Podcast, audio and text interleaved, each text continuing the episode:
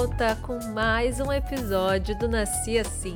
Seja bem-vinda, seja bem-vindo. E se você chegou até aqui, seja porque você segue a gente no Instagram, arroba podcast Nasci Assim, seja porque você ouviu os outros episódios, já percebeu que só tem mulher maravilhosa nesse podcast. E a cada entrevista eu aprendo muito, eu espero que você também. Mas se você não me conhece, prazer, eu sou Leone Gouveia e eu sou Marta Valim. Hoje a gente vai bater um papo super gostoso sobre ciência, mas eu não quero dar spoiler. Vou deixar a nossa cientista se apresentar.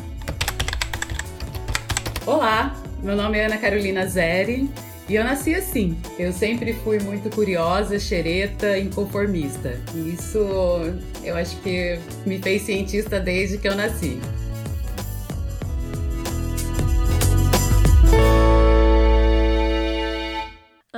Muito obrigada por aceitar nosso convite, obrigada por estar aqui com a gente. Mas antes de acelerarmos as partículas e acelerarmos esta conversa, conta pra gente quem é Ana Zeri, além dessa menina curiosa e que queria ser cientista. Vou dizer que eu nem sempre me lembrava de como eu nasci. Então, assim, eu sou curiosa, xereta, inconformada e atrevida, né? Atrevida era uma coisa que eu ouvia muito quando era criança. Que menina atrevida. e eu acho que a gente, a gente precisa disso nesse momento, principalmente para tentar fazer ciência no Brasil nessas condições. Né? Se a gente não, não for atrevida para ser mulher no, no mercado de trabalho, para ser mulher na ciência e para ser cientista no Brasil, a gente tem que ser. Então, eu estou nesse momento agora participando aí da, da construção de linhas de luz no Sirius, que é o segundo acelerador de partículas brasileiro, tá chamando a atenção aí do mundo todo.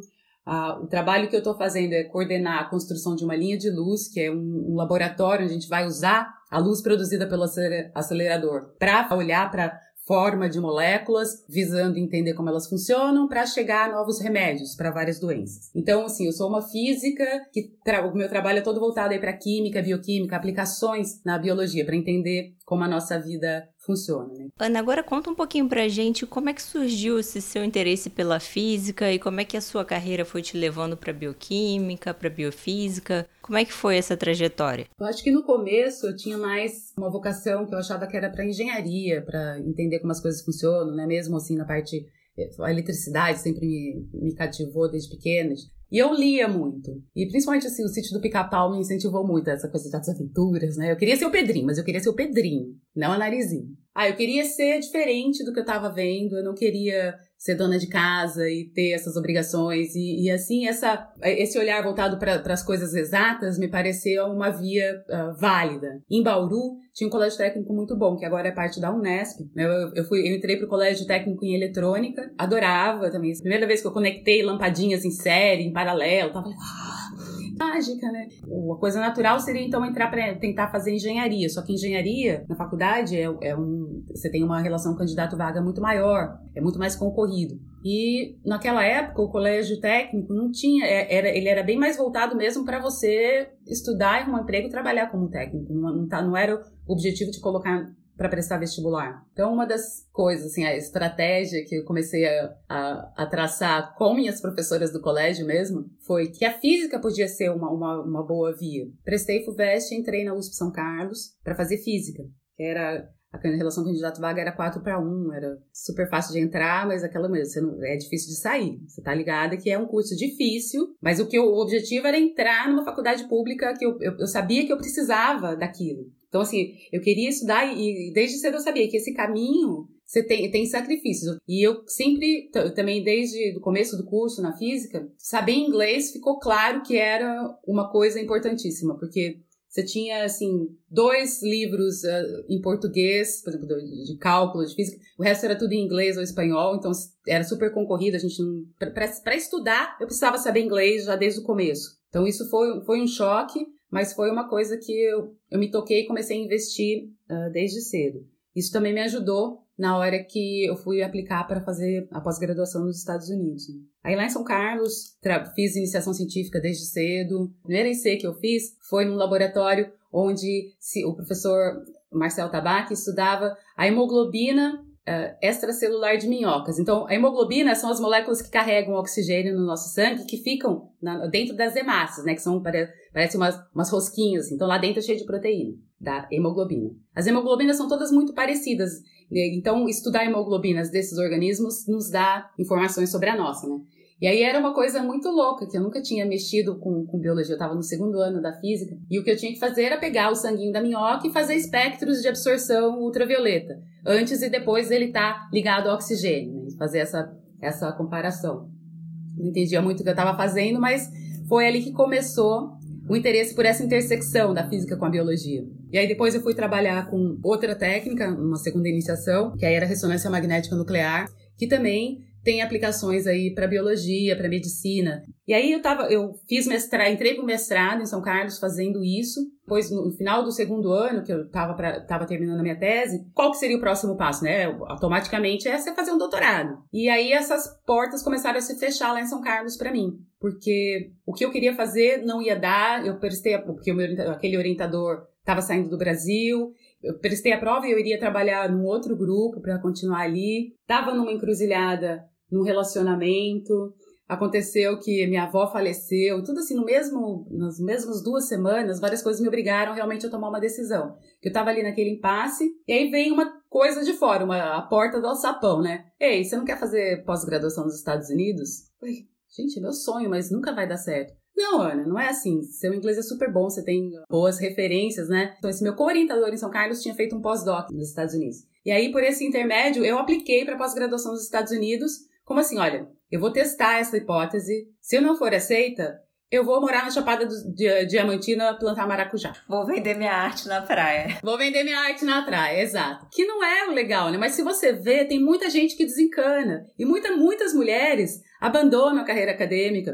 Porque é difícil. Você, principalmente se você tem uma família. Eu consegui dar esse salto porque eu não, eu não tava presa a ninguém. Essa confusão toda acabou que eu terminei o, o, o namoro, eu não tinha dinheiro para ir. Arrumei dinheiro, minha, minha família fez vaquinha, minhas amigas me ajudaram para comprar passagem e pagar primeiros aluguéis. E fui. Lá, no meio do doutorado, meu orientador mudou de um lado para outro do país. Eu também larguei um pouco de vida que eu tinha lá na Filadélfia para mudar para San Diego. Depois fui para Berkeley. Então eu sempre segui essa, essa via. Não, eu preciso ir atrás do que faz sentido para mim, do que pode me dar um chão. Eu não posso depender de outra pessoa. E aí, no, no meio da pós do pós-doutorado, recebi a oferta de vir para cá, em 2004, e aí acabei vindo mesmo em 2006. E estou aqui desde então. E no começo de 2016 eu entrei para o projeto do Sirius. Eu estou desde então trabalhando aí na construção de uma parte desse laboratório que vai usar a luz síncrotron. E a gente está agora, nesse momento, a todo vapor, trabalhando para botar para funcionar. E como foi o seu caminho dentro do Centro Nacional de Pesquisa em Energia e Materiais, o CNEPEM?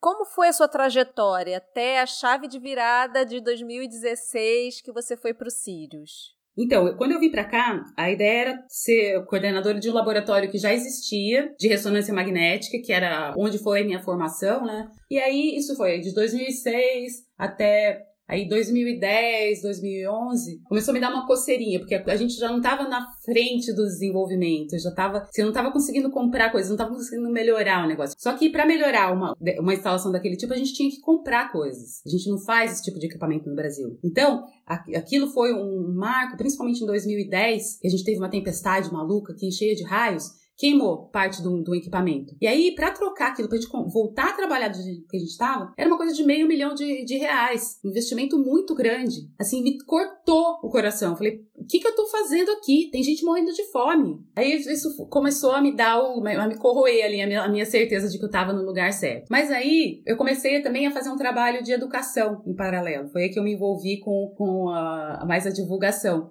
Porque eu comecei a, a ver que eu tinha que justificar para alguém essa grana que eu estava gastando para manter esse laboratório. O, o, salto foi que a gente decidiu submeter um projeto para a FAPESP, aí no, laboratório, no LNBio como um todo, e eu comecei a, a, me envolver com a parte de divulgação. E aí, por, por causa disso, eu acabei conhecendo uma ONG aqui em Campinas que faz atividades com crianças e propus da gente fazer um, um mini laboratório lá para mostrar para eles o que era biociência, o que era bio, a biofísica. E aí o projeto acabou não sendo aprovado, mas por causa desse meu atrevimento, eu já tinha o contato com a ONG, onde eu pude aplicar, e eu fiz contato com uma, uma fundação de Nova York que chama Science House Foundation, e eles doaram um conjunto de dois conjuntos de microscópios para mim, computador, um material que eles estavam fazendo um programa de, de doação aí para o mundo inteiro, um negócio que chamava Micro Global Scope. E aí você tem, imagina, você abre o um mapa mundi e você tem pontos no mundo todo onde crianças têm acesso a esses mesmos equipamentos. Então estava eu lá com esses meninos na associação em Umas Quero Quero, olhando coisas do parque, vendo bichinho e tal, e postando nesse site, olhando o que, que o, crianças na Austrália estavam vendo. Esse tipo de coisa começou a abrir a cabeça dessas crianças, né? Alguém trazendo coisas para eles verem. Olhar no microscópio e ver, por exemplo, um grão de açúcar.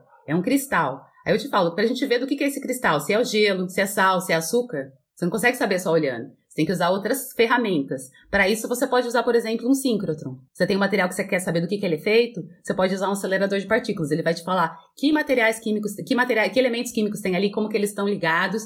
E é isso que a gente faz com os cílios, que é um super microscópio. Ele, tipo, expande a sua visão. Então, para mim, mostrar para uma criança um microscópio de brinquedo foi a, a via de explicar a ciência mais, mais pesada. Por causa disso, em 2015, eu ganhei uma, uma bolsa de uma fundação americana que se chama Eisenhower Fellowships que eles investem assim em, em pessoas no, no, meio da carreira, que tem a oportunidade de ir para os Estados Unidos, visitar e com, interagir com pessoas da mesma área para ver o que está acontecendo e te dar um assim um input maior, né? E quando eu voltei, eu falei não, mesmo ah, eu, eu, eu quero divulgar, mas eu quero continuar fazendo ciência. Eu preciso de um desafio maior do que o que eu tenho agora. Eu tenho que usar também essa minha gana de, de construir para alguma coisa que eu preciso dar vazão nesse ponto. E aí, nesse momento, estava começando aí, mais pesado mesmo a parte da construção das linhas de luz dos cílios. Eu sou muito boa nessa parte da divulgação, mas o que eu gosto mesmo é do cheirinho de solda e de estar tá construindo coisa ali, né? Eu preciso voltar para isso. Aí eu falei, isso está acontecendo nos cílios, me deixa ir para lá. E aí tinha realmente uma necessidade de alguém que fosse louco o suficiente para embarcar nessa, vai ser anos aí que você vai ter que construir um negócio do zero, que a gente não sabe se vai funcionar. Né? Então foi um passo muito arriscado para minha carreira, porque são muitos anos aí que eu não tenho a minha linha de pesquisa. Foram quatro anos até agora e é agora que a gente está vendo realmente frutos. Ana, queria te interromper só um pouquinho, porque às vezes as pessoas que estão ouvindo, elas não sabem, muita gente não conhece o que é o CNPEM, o que é o Sirius. E a gente sabe que você sabe explicar muito bem, né? De uma forma que todo mundo consegue entender. Eu queria que você explicasse para os nossos ouvintes o que é um acelerador de partículas, o que, é que vocês estão fazendo lá no CNPEM, para mais gente saber e até mesmo valorizar, né? Porque é um laboratório maravilhoso que a gente tem e muita gente não conhece. Muita gente não conhece. Isso está sendo muito legal essa, essas últimas semanas, assim, que a gente tem tido uma explosão de lives. Eu sempre falo que é um antídoto para nossa síndrome de vira-lata e ainda mais nesses tempos agora, a gente tem que saber que a gente consegue fazer coisa boa, né? Então, como eu falei para vocês, equipamentos de alto porte, altas tecnologias, normalmente não são construídos aqui. A gente não tem esse expertise. Então, nos anos 80, uns físicos, engenheiros que estavam estudando, começaram a estudar essa técnica lá fora, viram essa necessidade. Tudo começou com a construção desse primeiro acelerador, que foi o que a gente chamava de UVX, que era aquela coisa que ninguém acreditava que a gente ia construir no Brasil e que depois algum brasileiro ia conseguir usar. Negócio desacreditado desde o começo. Ele foi construído, aí demorou 10 anos a construção, porque imagina, isso foi construído numa época que a gente tinha uma inflação bizarra, logo depois da, da, do retorno à democracia. Mas, em 97, isso foi aberto para usuários, o acelerador, o primeiro acelerador de partículas brasileiros. Uma das aplicações era já nessa parte de, de usar esse equipamento para biologia, para entender como que é a forma das moléculas, entender como que são nossas células.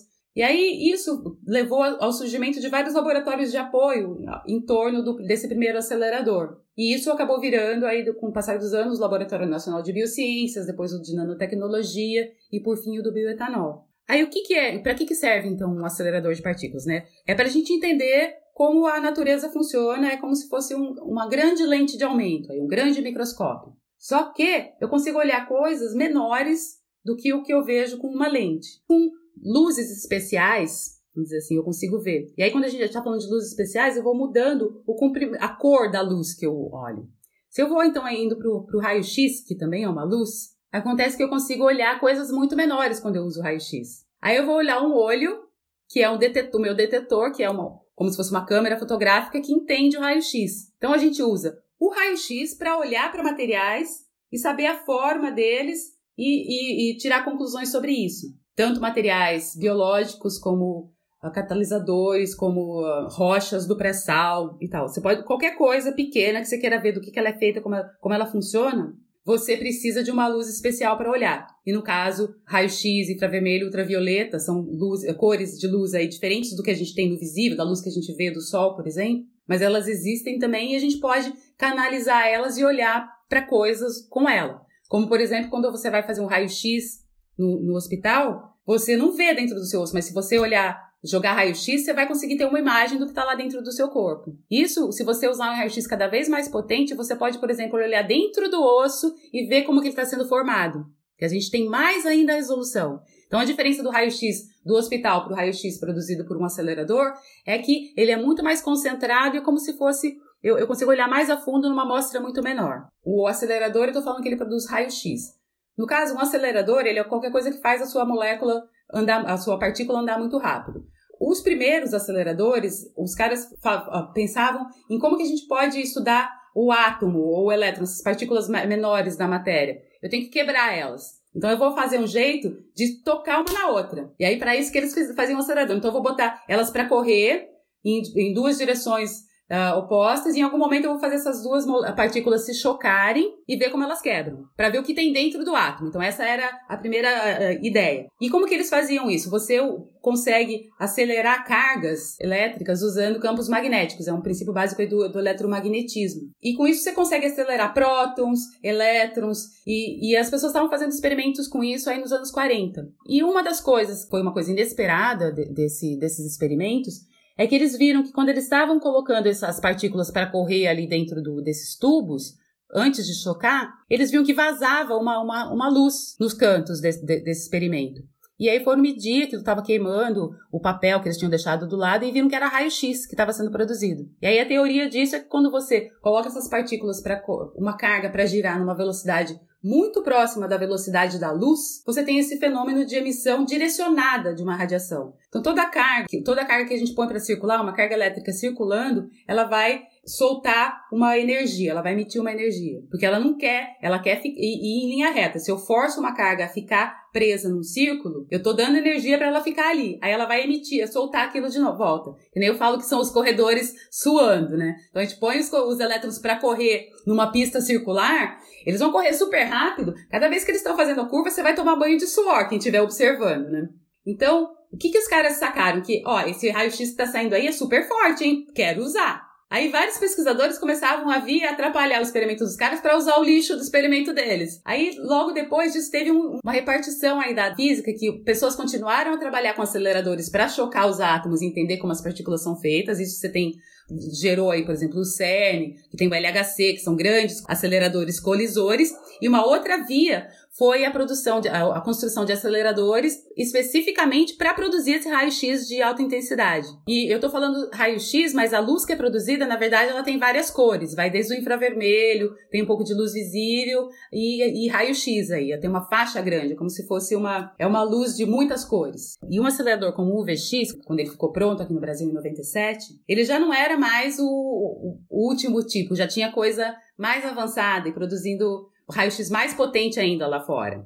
Então a gente meio que chegou na, na corrida já meio atrasado, mas funcionou muito bem. E com o tempo, esse o, o a construção desse acelerador gerou o, o, CN, o que é o CNPEM hoje. Então, que é um laboratório muito caro de manter, que pode ser, que tem que ser usado pelo maior número de pessoas possíveis para justificar a sua existência. E isso é, é, acontece em todos os sincrotrons pelo mundo também. É um é modelo de laboratório nacional. E aí, em 2014, começou a construção dos Sirius. A gente está recebendo assim olhares, a atenção de dos físicos do mundo inteiro dessa área, que ninguém acreditava que de novo que ia dar para fazer aqui, ainda mais nessa, nessas condições, né? E tem gente que brincava que brasileiro gosta de fazer síncrotron em época de recessão econômica, todo tipo de piada. Ah, legal. Agora continua ajudando aqui a gente, dá a mão. Resume um pouquinho como são as aplicações do que é feito nesse laboratório para a gente conseguir entender assim na real. Foi coisa fácil assim, dia a dia. Uma coisa, por exemplo, numa linha de, na linha de tomografia. Imagina que você conseguisse fazer um retrato aí de um pedaço da rocha do pré-sal. São buraquinhos ali de,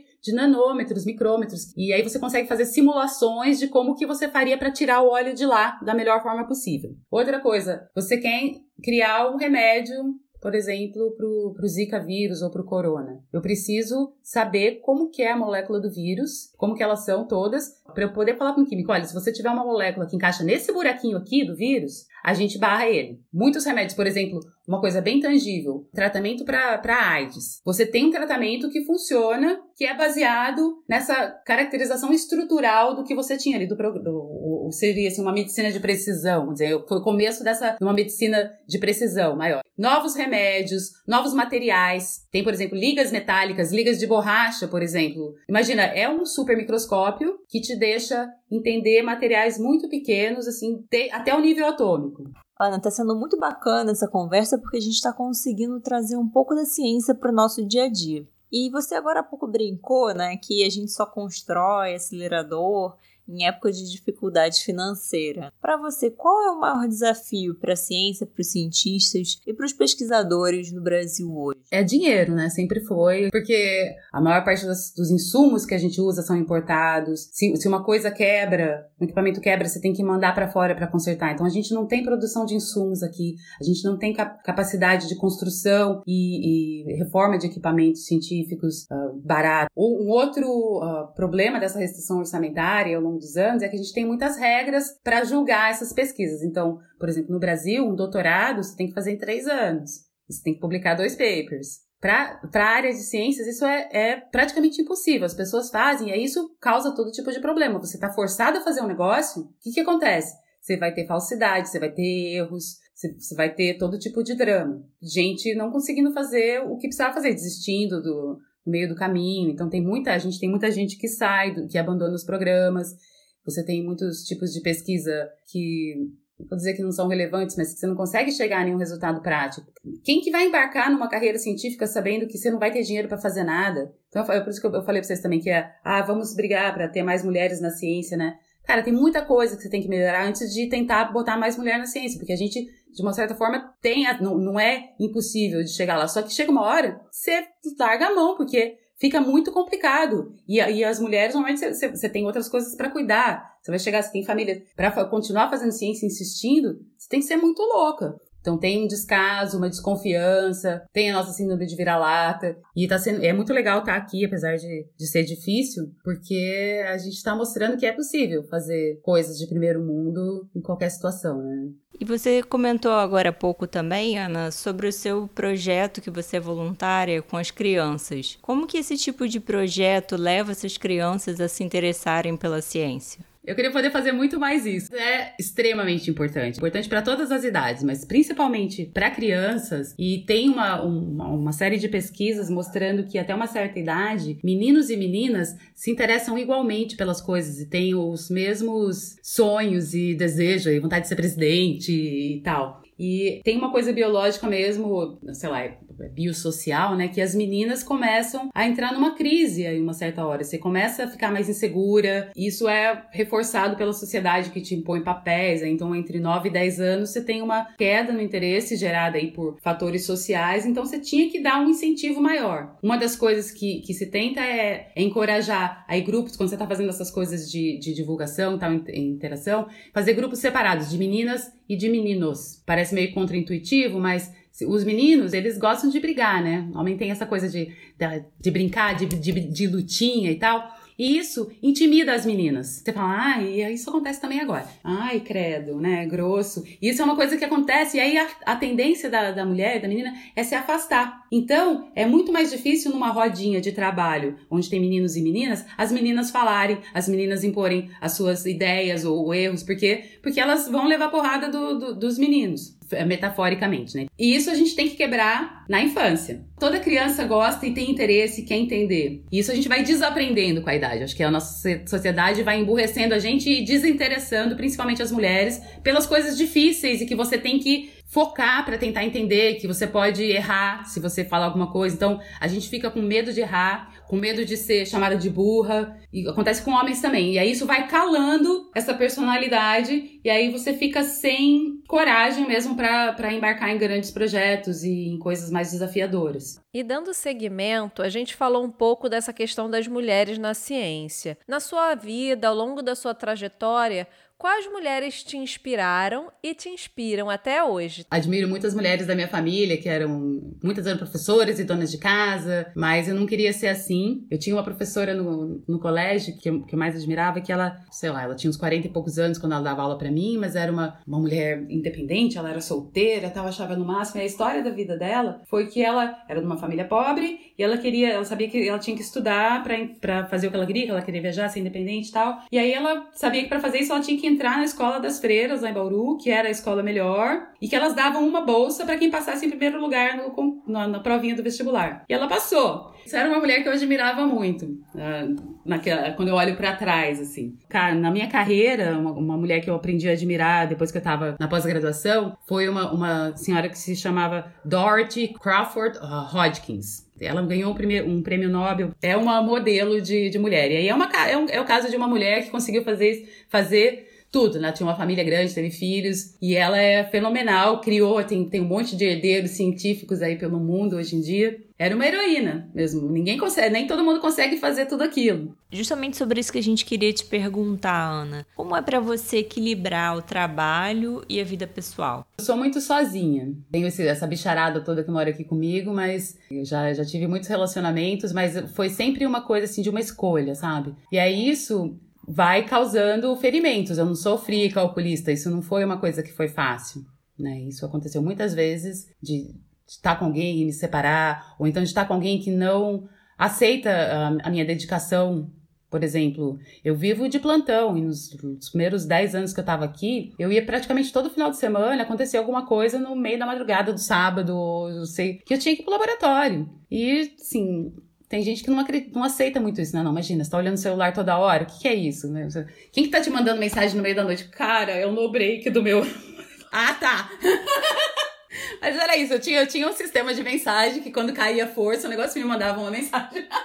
a gente paga um preço. E, e, por exemplo, ah, você é solteira, tem gente que fala que acha que eu sou egoísta porque eu não tive uma família. Então, por uma pessoa, ah, você, você faz tudo isso, mas você é egoísta, você não tem filho, você não, não sei o quê, por isso que você uh, chegou nesse ponto na sua carreira, né? Cara, eu faço terapia, eu tomo remédio, tem um preço. Quando eu vim pro Brasil, as pessoas achavam que queriam saber com quem, de quem que eu, quem que eu tava namorando que eu conseguia essa treta. É, é, é violento isso, tá? Você tá aí porque você fez alguma coisa, você dormiu com alguém, não é, não é sua capacidade. Eu, eu abri mão de muitos confortos e de, de muitas coisas que podiam ser boas para minha vida enquanto pessoa por causa desse, desse ideal e dessa, desse caminho que eu escolhi seguir. É, e a gente sabe que você tem uma vida aí, toca um instrumento, é cantora. É, essa parte da, da, da atrevida e, e, inquieta, né? Sempre foi uma pessoa inquieta. Sempre gostei de música, minha mãe tocava violão. Aí no final do meu pós-doc lá nos Estados Unidos, num ato assim de procrastinação, que eu tinha coisa para fazer, mas eu queria achar outras, eu decidi aprender a tocar o ukulele, que eu morava numa república onde tinha um cara que era super musical, tinha um monte de instrumento, e rolou, assim, eu conseguia tocar para eu mesma cantar. Aí, quando, há uns anos atrás, eu comprei um piano, tô aprendendo, cantei muitos anos no coral, a gente tem que sempre procurar vazões, né? Alguma coisa que eu possa fazer meio, meio, meio porcamente, assim, mas fazer para ser feliz. Então, eu gosto de cuidar do jardim, cuidar dos animais. É uma, boa, é uma coisa boa, esfria a cabeça. E é divertido, é uma coisa gostosa de fazer com, com amigos. Ana, e para encerrar, eu queria que você desse alguma dica ou várias dicas para as meninas que pensam em ser cientistas, para as mulheres que estão ouvindo a gente, gostam dessa área e querem ser físicas, biólogas, enfim. Qual o seu conselho para elas? Leia, leia muito, tudo que você puder botar sua mão. E muito importante para a ciência é saber que a gente tem que saber falar inglês, porque as coisas estão acontecendo no mundo e o inglês é a língua franca da ciência. Você tem que, para entender o que está acontecendo, para assistir seminários, para poder dar palpite e pensar, você tem que ter essa ferramenta. Eu acho que é é a mais importante. Faça um esforço, tem um monte de jeitos de estudar inglês na internet, você pode estudar sozinho. Começa ouvindo, se exponha, né? Exponha, ouça podcasts, veja vídeos em inglês. Admitir que a gente pode errar é outra coisa. Então aprenda inglês, entenda que a gente pode errar e é normal. Você não vai morrer por causa disso. Não, não, não ter medo de, de se atrever mesmo, de, do, do que vão falar. É buscar conhecimento, sempre brinco. Agora virou minha marca registrada, né? Lembra do ET Bilu. Busquem conhecimento. Adorei, Ana. Muito obrigada pela participação. A gente pôde descobrir um pouco mais sobre esse universo, né? E foi uma conversa muito agradável. Muito obrigada. Adorei, muito obrigada mesmo. Abraços para todas e espero ver. Eu vou, vou continuar seguindo vocês e espero que a gente possa conversar mais no futuro. Muito obrigada por acompanhar esse bate-papo gostoso hoje com a gente. Espero você no próximo episódio.